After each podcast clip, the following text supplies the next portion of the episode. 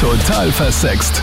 Der Krone-Hit Sex Guide mit Sandra Spick. Salü, schon Session 4 des BDSM-Lexikon. Mittlerweile bist du ja schon ein Vollpro im BDSM-Bereich.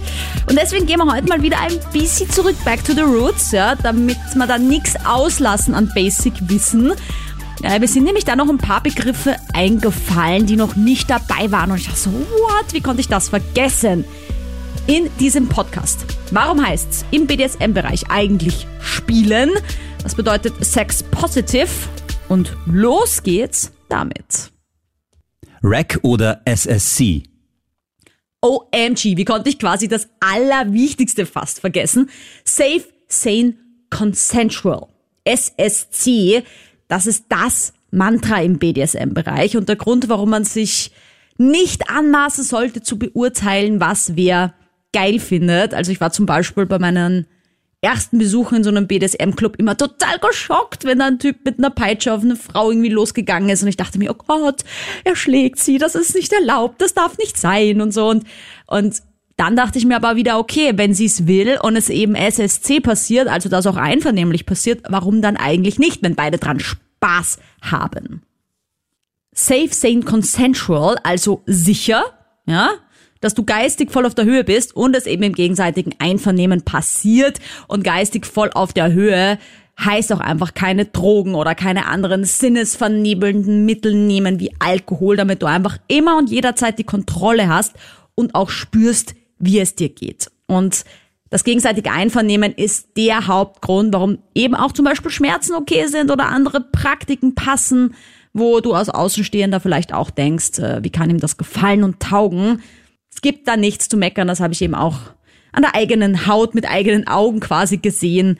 Solange es beide wollen, ist es voll okay. Rack hingegen ist dann eine kleine Abwandlung und heißt Risk Awareness Consensual Kink. Die Verfechter von Rack sagen, BDSM bringt einfach immer ein Risiko und das braucht man auch nicht leugnen.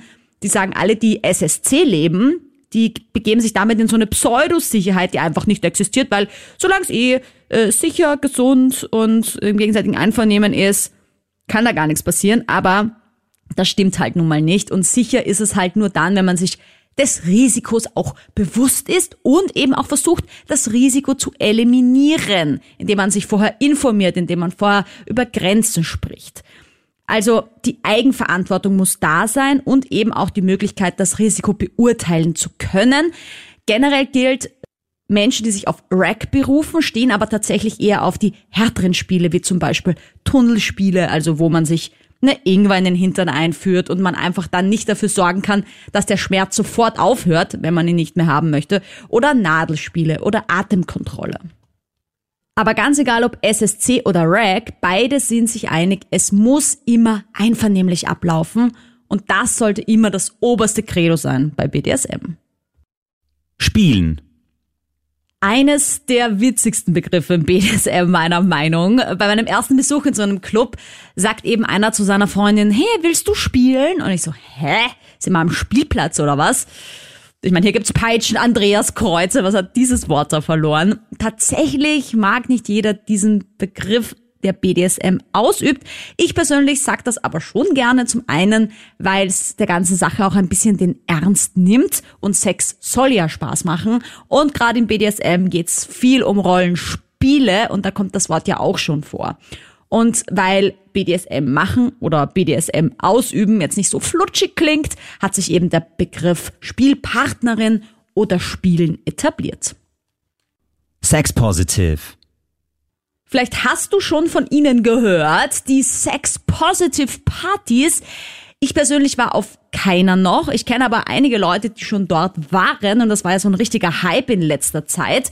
Aber eigentlich ist ja Sex Positivity keine Bezeichnung für ein Event, sondern für eine Lebenseinstellung.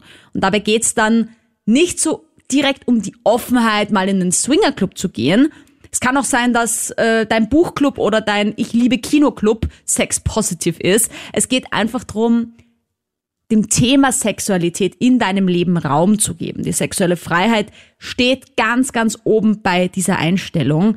Lebst du also sex positive, dann bist du allen Sexualitäten gegenüber aufgeschlossen, verurteilst nicht und sagst auch, jeder soll Zugang zur Aufklärung und Information erhalten. Also ich finde das eine super Sache. Ich finde, jeder kann sagen, ich bin sexpositiv. Ich glaube, dazu kann man gerne stehen, finde ich. Kurz, aber gut, wieder was gelernt. Next time wieder mehr Praxisbegriffe versprochen. Hast du einen Begriff, den ich dir erklären soll aus dem BDSM-Bereich? Schick mir deine Fragen per Mail oder Instagram. Findest du in der Beschreibung von diesem Podcast. Wir hören uns am Donnerstag wieder. Total versext. Der Krone-Hit Sex Guide.